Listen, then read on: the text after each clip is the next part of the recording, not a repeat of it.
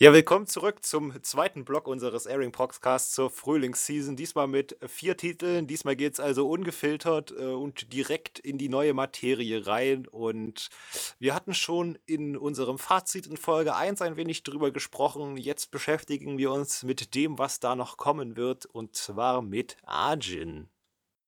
Ja, genauer gesagt, dem zweiten Film der Trilogie. Äh, ja, der erste Film hat ja trotz der großen Skepsis um den CGI-Part doch sehr gute Bewertungen bekommen. Und äh, ja, die liebe Lena und der liebe Zeruel meinten eben auch, dass die Serie ja durchaus gut wäre. Ich glaube, ihr habt auch schon in den ersten Film zumindest mal reingeschaut. Ja, vielleicht konnte er ja eure Bedenken bezüglich der CGI entkräften. Ja, fange ich mal an. Ähm, ja, der zweite Teil des Films wird auf jeden Fall interessant. Man hat ja schon gesehen im ersten Film, dass der die Folgen des Animes ja widerspiegelt. Und dann kann man bei dem zweiten Film geht es ja, oder ich schätze mal, da geht es nahtlos weiter. Und da wird man dann auch wesentlich mehr erfahren über die anderen Argents oder die, die diese Argents beherbergen oder diese schwarzen Geister. Ähm, auch die, die diese verfolgen, äh, dieser Kommissar oder was, oder wie der da ist, der immer seine Pfefferminzbonbons wie massenweise wegfuttert. Ähm, ich finde auch bei der ähm, Serie interessant, dass der genau er, der die Argents versucht zu fangen, eine Partnerin hat, die selber einer ist. Und ich äh, bin interessiert, wie es mit der weitergeht, aber auch mit dem mit dem Protagonist, was der äh, vorhat, ob der sich entscheidet, weiter als normaler Mensch weiter zu leben oder ob der wie die anderen irgendwie auch irgendwann mal anfängt zu rebellieren oder äh, irgendwann so einen Hass auf die Leute bekommt, weil er sich von den Bedrohungen ähm, fühlt, weil er anders behandelt wird, obwohl er eigentlich sich sinnlich wünscht, einfach als normaler Mensch zu leben. Ja, was ich äh, ein bisschen schade finde, ist, dass man durch das Schauen der Serie im Grunde schon weiß, was im zweiten Film vorkommt, da sich beides ziemlich genau deckt. Ich habe jetzt den Film nicht im Detail gesehen, aber so wie das für mich aussah, ähm, war das einfach nur eine Zusammenfassung der Serie, beziehungsweise ein Zusammenschnitt. Und wenn das genauso fortgesetzt wird, dann wird man den Film, der erst im Mai erscheint, schon kennen, wenn man die Serie auch schon geschaut hat. Das ist ein bisschen sneaky. Ja, das finde ich auch gerade so schade an der Serie. Das ist, ja. das ist wirklich eine gute Serie, aber man produziert so gesehen zweimal die gleiche Sache. Und wenn man dann die Serie guckt, kennt man schon fast den Anfang des zweiten Films. Und das ist dann, zumindest für mich, ist das irgendwie so ein bisschen blöd, weil dann weiß ich nicht, was soll ich gucken? Volk, ähm, Anime oder Film? Ging mir genauso, ja. Und was ich vielleicht noch ganz gut finde am Anime, am Film oder der Serie, wie auch immer, ist, dass sie vielleicht auch so ein bisschen die verrufene, das verrufene Anime-Genre Horror ein bisschen aufpolieren. Denn äh, das gilt ja so ein bisschen als zu soft in der Anime-Branche. Und Agent war bis jetzt noch nicht so richtig äh, hardcore in der Hinsicht, aber es floss schon ein bisschen Blut, es äh, gab schon einige Horrorelemente. Und wenn sich das noch weiter zu äh, dann kann Agent ein sehr guter Vertreter des Horrorgenres werden. Das finde ich ganz interessant. Ja, ich glaube, das basiert eher auf Horror statt aus Splatter. Also ich glaube, so viele ja. rollende Köpfe oder Eingeweide wird man da nicht sehen, weil ich glaube, darauf baut der Anime eigentlich auch nicht wirklich auf. Die erzählen eher die Geschichte der Agents und wie die damit ähm, leben. Und ich glaube nicht, dass das jetzt, wie gesagt, mehr zum Splatter hinausläuft. Soll ja aber nicht heißen, dass es schlecht ist. Also ich denke auch, dass äh, ja, Arjun als Serie doch eigentlich sehr interessant ist, aber ich muss zugeben, dass ich so das Gefühl nicht loswerde, dass man einfach gesagt hat, so okay, der Manga ist jetzt selbst äh, sehr erfolgreich, also hauen wir direkt mal einen Film und äh, im Anschluss noch die Anime-Serie raus, aber dass man einfach nicht genug Material hatte und deswegen quasi zweimal das gleiche in unterschiedlichen Hosen gemacht hat. Aber müssen sich Film und Serie dann nicht doch irgendwo unterscheiden? Ich meine, die Serie hat ja dann insgesamt eine längere Spieldauer als so ein Film, die ja mit irgendwas gefüllt werden muss. Also der erste Film hat fast genau die ersten drei oder vier Folgen wieder gespielt. Also ich habe beim Schauen habe ich nicht wirklich einen Unterschied gesehen. Das passt schon in drei Filme, wenn man dreimal äh, oder viermal 20 Minuten nimmt. Fast im Grunde schon. Meinem Eindruck nach, ich habe den Film nicht ganz gesehen, ich habe wie gesagt nur reingeschaut. Mein Eindruck nach war, fehlten da auch einfach nur der Rückblick und Opening und Ending und ja, der Rest wurde zusammengeschustert. Na gut, ich denke, der ja, zweite Argent-Film ist für diejenigen, die die Serie nicht gesehen haben, aber den ersten Film durchaus doch einen Blick wert in der nächsten Season. Gut, dann gehen wir über zum zweiten Titel, den ich bereits mit unserer Redakteurin Puraido in einem Newscast, in unserem allerersten Newscast, glaube ich, im letzten Jahr kurz mal angesprochen hatte. Und zwar handelt es sich um Kids Naive oder wie auch immer dieser Titel ausgesprochen wird. Ich werde es hoffentlich bald erfahren. Ein Original-Anime von Mari Okada, produziert vom Studio Trigger. Äh, was ich interessant fand, ist, dass der Titel Kids Naive bereits vor dem Drehbuch feststand und ein Kofferwort aus Kitsuna, was so viel heißt wie Verbindung oder Zusammenhang, und naiv ist. Worum geht es in Kids Naiva? Um die fiktive Stadt Sugomori City, die an Bevölkerungsschwund leidet und den Schüler Katsuhira, der von seiner Schülerin, Mitschülerin, jetzt habe ich den Namen vergessen, ach so, Sonosaki, erzählt bekommt, dass, sie ein äh, dass er ein Kids-Naiver sei. Die Kids-Naiver selbst sind Personen, die das sogenannte Kitsuna-System besitzen, mit dem sie Schmerzen teilen können. Katsuhira verbindet sich daraufhin mit seinen Mitschülern, erlebt deren verschiedene Welten und ja, im Endeffekt soll der soll das Kitsuna-System dazu dienen, durch diese Schmerzteilung den Weltfrieden herbeizuführen, was jetzt im ersten Moment klingt wie, oha, that escalated quickly. Nichtsdestotrotz, ähm, man konnte bereits einige bekannte Seiyus verpflichten, wie zum Beispiel Yuki Kaji, der den Eren Jäger in Attack on Titan gesprochen hat, oder auch Hibiku Yamamura, die Asura Maru aus Seraph of the End gesprochen hat. Ja, meine Frage an euch, Mari Okada, die steht für Titel wie Anohana oder Mobile Suit Gundam, Iron Blooded Orphans oder auch The Anthem of the Heart, also kurzum für Drama. Also wie herzschmerzlastig würdet ihr denn dann Kids Naiva einschätzen? Also ich glaube, Kids Naiva soll auch ein bisschen an die Psyche gehen und da ist Drama gar nicht so falsch weil das äh, Genre Psychological stand jetzt auch beim Anime dabei. Und ja, ich denke, das passt schon zusammen. Das ist ja schon eine, ein, ein sehr, eine sehr ja, dramatisch aufgeladene Geschichte mit dieser äh, Wundenteilung, Schmerzteilung. Ich frage mich auch, ob das nicht viel mehr ein Konfliktpotenzial schürt, als dass es irgendwie was Positives bringen soll. Also wie sich das letztendlich äußert, da bin ich sehr gespannt drauf. Ja, diese utopische Ansicht, dass wenn alle doch irgendwie die gleichen Schmerzen haben, sich doch niemand mehr Schmerzen zufügen wird oder jemand anderem, ist ja äh, gerade dazu, ähm, ja, verleitet gerade äh, dazu, dass wir doch da irgendwo dann später die, äh, die Fehler des ganzen Systems sehen und die dann aufgedeckt werden. Ähm, ich fand das auch so interessant und so lustig, wie äh, die ganze Story äh, anfängt wohl mit dem wie du schon gesagt hast, das Mädel geht zum Jungen hin und sagt, hey, du bist jetzt ein Kid Sniper. Das ist so dieser typische äh, Anime-Style von wegen, äh, ich bin gerade noch normal und zack, bin ich auf einmal jemand mit Superpower. Und äh, ich bin mal gespannt, wie sie das dann ähm, logisch erklären. Das mag ich immer ganz gerne, wenn da äh, logische, logische Folge und logische Schlüsse auch gezogen werden. Wobei ich so ein bisschen die Angst hätte, dass es halt so anfängt. Wir haben den Normalo, der dann plötzlich doch irgendwie besonders wird und dann am Ende aber äh, Herr über das Schicksal mehr oder weniger der ganzen Stadt äh, wird. Ja. Und das ist dann quasi wie bei Guilty Crown beispielsweise auf so, was ist gut und was ist schlecht hinausläuft. Dass er so eine Art Gottstatus inne hat und dann quasi entscheiden muss, so was er aus seiner Macht macht. Ja. Ja, ich würde mir zum Beispiel wünschen, man weiß ja nicht, ist das ja jetzt nur der eine, aber ich glaube, da wird es ja auch mit Sicherheit mehrere von diesen Kids Naiva geben. Und wenn die immer jeweils mit einer anderen Person verbunden sind, würde ich mich zum Beispiel darüber riesig freuen, wenn dann mal einer komplett anders ist, der weiß, aha, ich bin mit jemandem verbunden und der spürt denselben Schmerz wie ich.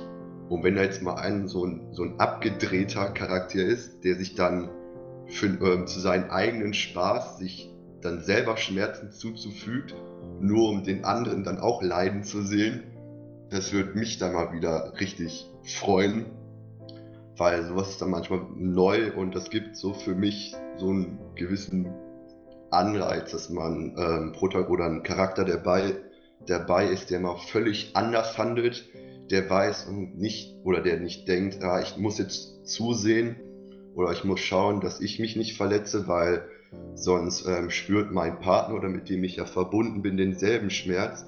Wenn dann einer dabei ist, der genau das weiß und sich dann aus Spaß ähm, die Schmerzen selber zufügt, ähm, um den anderen leiden zu sehen, wird das vielleicht sogar, wird so einer ja auch als Antagonist in der Serie mitspielen und der Protagonist erfährt das irgendwann, äh, versucht ihn dann aufzuhalten oder da kommen irgendwelche Kämpfe zwischen denen, um den davon zu überzeugen, es nicht zu tun, bla bla bla. Dieses Miteinander verbunden sein finde ich relativ interessant, weil das teilt ja nicht nur so die Schmerzen, dadurch werden auch die Interaktion der ähm, beiden Charaktere ja viel, ähm, viel deutlich oder viel vertieft. Äh, man muss eigentlich immer auf sich ähm, gegenseitig aufpassen und das stärkt ja sozusagen auch ein Band. Die Hoffnung ist nicht ganz unbegründet. Ähm, es gibt tatsächlich einen Charakter, der, ich, ich zitiere einfach mal aus ähm, dem Charakterdesigns, was in der Newsmeldung drin stand. Er ist egoistisch und berechnend mit einem hinterhältigen Wesen ausgestattet und kalt gegenüber anderen Männern. Also du könntest da durchaus deinen Antagonisten bekommen. Ah, das wäre herrlich. Vielleicht ist er auch mit einer Frau verbunden, wenn er nur kalt gegen Männer ist. Er ist ein Mädchenschwarm, also könnte auch sein. Die Kämpfe werden auf jeden Fall interessant in dem Anime. Wird nun was Neues. Glaubst du, dass es sehr viele physische Konflikte geben wird? Wenn schon, sag ich mal, eine der Hauptprämissen des ganzen Anime darauf basiert, dass irgendwer Schmerzen zugefügt bekommt, dann glaube ich, dass ja auch irgendwoher diese Schmerzen kommen müssen. Also ich könnte mir schon vorstellen, dass ähm, dann ab und zu auch eine ja, Schlägerei oder irgendwas, vielleicht sogar was Größeres ähm, sich anbahnt zumindest äh, eine Sache, eine, eine, eine Kabelei dieser Art würde ich dann doch schon ganz gerne sehen, um einfach nur zu, ähm, ja, zu sehen, wie dann halt der Autor das Ganze, äh, naja, lustig, dramatisch, verstörend einbaut. Das wäre schon interessant. Ja, hier ist ja auch wieder interessant, wenn es zum Kampf kommen sollte, dann muss man ja auch groß vermeiden, dass man selber irgendwie verletzt wird, weil der Schmerz spürt dann ja auch sein Partner somit für den Protagonist, wenn er dann mit diesem Antagonist ähm, zusammen trifft, ähm, der hat es ja dann so gesehen schwieriger. Er muss ja auf seinen Partner aufpassen und der andere, den kann es ja sozusagen scheißegal sein, was dem passiert, mit dem er verbunden ist. Da hat er sozusagen den klaren Vorteil, weil er muss sich nicht um den anderen kümmern. Ich hoffe auf jeden Fall mal, dass es nicht zu sehr in irgendwie in Richtung Comedy geht, sondern dass es wirklich ein ernster Anime bleibt. Ich meine, aus den Werbevideos bisher hat man noch nicht so viel entnehmen können, halt auch nicht, wie konfliktlastig, wie viel, wie kampflastig die Serie sein wird. Aber ich denke mal, da sollte man auf jeden Fall mal ein Auge drauf werfen, wie denn das System im Endeffekt umgesetzt wird. Jetzt im letzten Trailer fand ich auch äh, vor allem die musikalische Untermalung interessant. Die hat mir sehr gut gefallen. Lässt hoffen, dass äh, der Soundtrack auch ganz gut ist im Anime. Stimmt, das sollte man auch erwähnen. Und Studio Trigger haben ja auch Killer Kill ähm, produziert, die, äh, das ein Werk war mit sehr, sehr bunten und teils fast schon sehr überladenen Animationen. Aber in den Werbetrailern sah es, sag ich mal, sehr adäquat und sehr passend aus. Und da gab es ja auch eine Stelle, wo ein Mädchen irgendwie vor, ich sag mal sowas wie großen Kirchenfenstern steht und dann wird da sehr majestätisch äh, das Licht hinter ihr ähm, strahlte durch und erleuchtet sie. Also ich denke, optisch wird Kids Naiva auf jeden Fall einen sehr, sehr guten Eindruck machen. Bleibt nur, wie gesagt, die Frage, was ist denn jetzt im Endeffekt die Prämisse? Wollen wir eine, sag ich mal, höhere Botschaft vermitteln oder geht es einfach darum, uns zu zeigen, welche Möglichkeiten zum auch Machtmissbrauch bringt denn so ein System zur Schmerzteilung überhaupt mit sich? Ja, ich denke mal, wir werden es dann im April erfahren. Ja, ich meine, es ist das erste Mal, dass wir euch in einem Eric-Cast eine OVA vorstellen. Die Rede ist von Under the Dog. Der Anime spielt im Jahr 2025 in Neo-Tokio. Das Mädchen Anthea Kallenberg gehört einer gesuchten Verbrecherorganisation an, welche für einen Terroranschlag verantwortlich ist. Von dieser bekam sie Unterricht in den Kampfkünsten und wurde zu einer tödlichen Attentäterin geformt. Nun fragt sie sich, wer sie wirklich ist. Ähm, ja, der Trailer und auch die Geschichte hat mich jetzt ein wenig an Ghost in the Shell erinnert. Würdet ihr mir da zustimmen? Total. Also generell diese ähm, Erwähnung von ja, Neo-Tokio und diese ganze ähm, ja, leicht cyberpunkige, aber auch leicht dann, ähm, es ist ja gar nicht so weit in der Zukunft, wie man vielleicht jetzt denken mag. Es sind ja jetzt knapp zehn Jahre. Äh, das, ist, das hat schon ähm, ja, einen interessanten Flair und diesen Flair, den habe ich auch bei Ghost in the Shell so gemocht und den äh, werden wir hier auch, glaube ich, wiederfinden. Ich glaube, das sahen äh, die User, die für die Kickstarter-Kampagne gespendet haben, auch so, weil der Anime hat innerhalb von einem Monat respektable, umgerechnet 530.000 Euro ähm, eingenommen, was gar nicht mal wenig ist, vor allem für eine einzige Folge. Bis heute wurden sogar ähm, 800.000 Euro eingenommen. Und das ist deutlich überdurchschnittlich äh, mehr als ein, ja, eine durchschnittliche Anime-Episode kostet mal kurz recherchiert. ANN hat dazu einen interessanten Artikel letztens veröffentlicht. Äh, durchschnittlich kostet eine Anime-Folge nur etwa 115.000 Euro.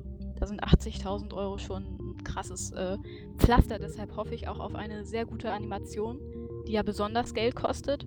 Und auf eine sehr gut durchdachte Story, die man durchaus in 24 Minuten erreichen kann. Allerdings frage ich mich auch, ob sich in 24 Minuten diese Story auch gut entfalten kann, weil es ist halt doch, ist knapp. Kann gutes und ja, schlechtes Zeichen sein. Ich bezweifle äh, tatsächlich, dass man in 24 Minuten wirklich so eine tiefe Charakterbindung aufbauen kann.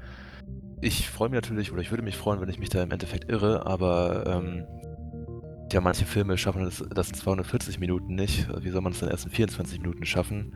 Da bin ich mal gespannt. Die Animation aber auf jeden Fall, die wird ähm, top, glaube ich. Was ich bisher so gesehen habe, das sah schon 1A aus. Da ähm, erwarte ich auf jeden Fall äh, ja, gut gezeichnete Kämpfe und gut gezeichnete Explosionen. Wurde denn schon genau gesagt, dass die Folge 24 Minuten geht? Weil bei Oberst kann es ja auch mal sein, dass so eine Folge länger dauert. Habe ich, glaube ich, so der News entnommen, dass es eine OVA wird mit 24 Minuten. Müsste ja, man noch mal kurz so nachschauen. Ja.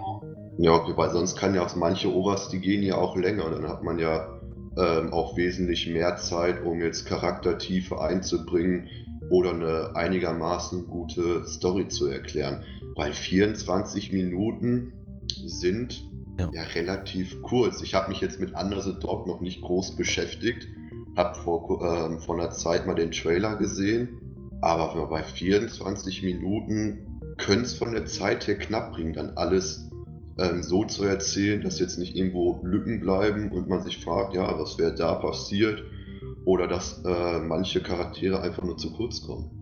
Ja, man hat ja auch auf jeden Fall noch mehr vor mit dem Franchise. Das Problem war erstmal überhaupt die Gelder zusammenzusammeln, weil äh, diese Vereinigung Creative Intelligence Arts wollte unabhängig agieren. Die wollten äh, nicht von irgendwelchen Geldgebern Geld haben, weil von denen könnten die natürlich bestimmte Auflagen bekommen, wie man den Anime zu gestalten hat. Das wollten die nicht. Die wollten so frei wie möglich darüber entscheiden, wie sie diesen Anime aufbauen, äh, was ja schon mal sehr positiv ist. Und ich denke mal, die haben erstmal nur eine UVA angezielt, weil das halt äh, etwas kleineres Format ist, äh, was auch mit einem etwas kleineren Budget umzusetzen ist.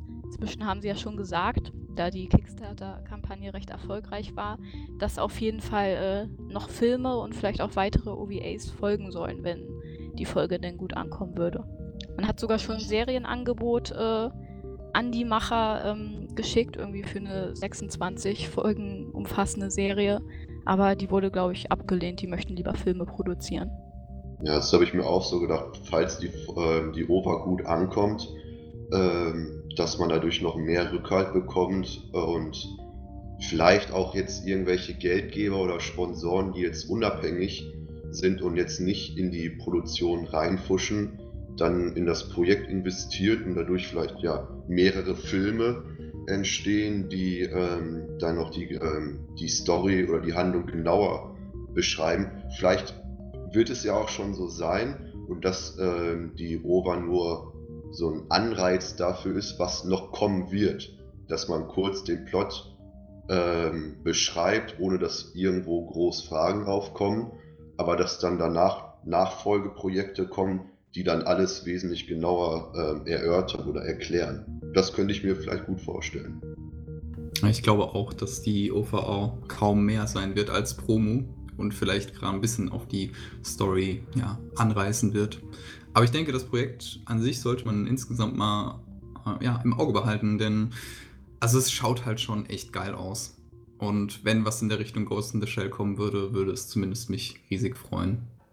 Nun gut, dann gehen wir zum letzten Titel über oder wir gehen vom Under the Dog zu Unter dem Radar, denn das müssen die Spione aus dem Titel Joker Game bleiben.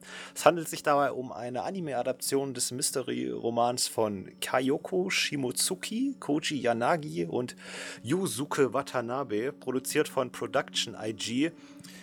Ähm, genauer gesagt wird der erste Roman adaptiert. In dem geht es um den Oberstleutnant Oberst Yuki der imperialischen, imperialischen, imperialen japanischen Armee im Jahre 1937, kurz vor dem Zweiten Weltkrieg. Der gründet nämlich den militärischen Geheimdienst D-Agency. Dieses hat ein Spionagenetzwerk, das über das Militär hinaus wächst und dessen Grundsatz so ein bisschen der Militärdoktrin aus jener Zeit widerspricht. Und zwar lautet dieser Grundsatz, töte nicht, werde nicht getötet und gerate nicht in Gefangenschaft. Eines Tages wird dieser Einheit jemand vom Militär zugewiesen, der die Aktivitäten des Netzwerkes überwachen soll. Die Animationen werden von äh, dem Herrn erstellt, und zwar Toshiyuki Yahagi, der auch bei Guilty Crown für die Animation zuständig war. Und das Drehbuch stammt von Tako Kishimoto, der bei Haikyuu mitgewirkt hat. Also, ich finde prinzipiell Animes mit äh, Militärkomplex, äh, Komplex oder Militärgeschichte sehr, sehr interessant, weil dieses Thema Krieg immer nun, es ist immer so, entweder es ist überzeugend dargestellt oder es ist irgendwie ins Lächerliche gezogen. Und deswegen bin ich eigentlich sehr froh, dass sich mal wieder ein Anime an dieses Thema wagt. Wie sieht es denn bei euch aus? Was erwartet ihr von Joker Game? Für mich ist es auf jeden Fall Favorit der, äh, der Anime, der diese diesen für mich das meiste Potenzial hat. Ähm, ich kann mich nur schwer erinnern an andere Anime, die ich gesehen habe, die dieses ähm, Thema hatten. Ich glaube, Grave of the Fireflies und äh, wie, äh, nicht vom Winde verweht, sondern äh, Wie der Wind sich hebt.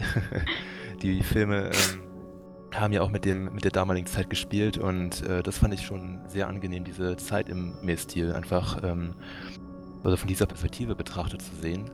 Ähm, ich bin mal gespannt, wie sie äh, die Geschichte hier verarbeiten werden, aber ich habe große Erwartungen, aber auch große Hoffnungen an diesen Anime. Ja, Krieg in Anime finde ich eigentlich auch eigentlich immer relativ interessant.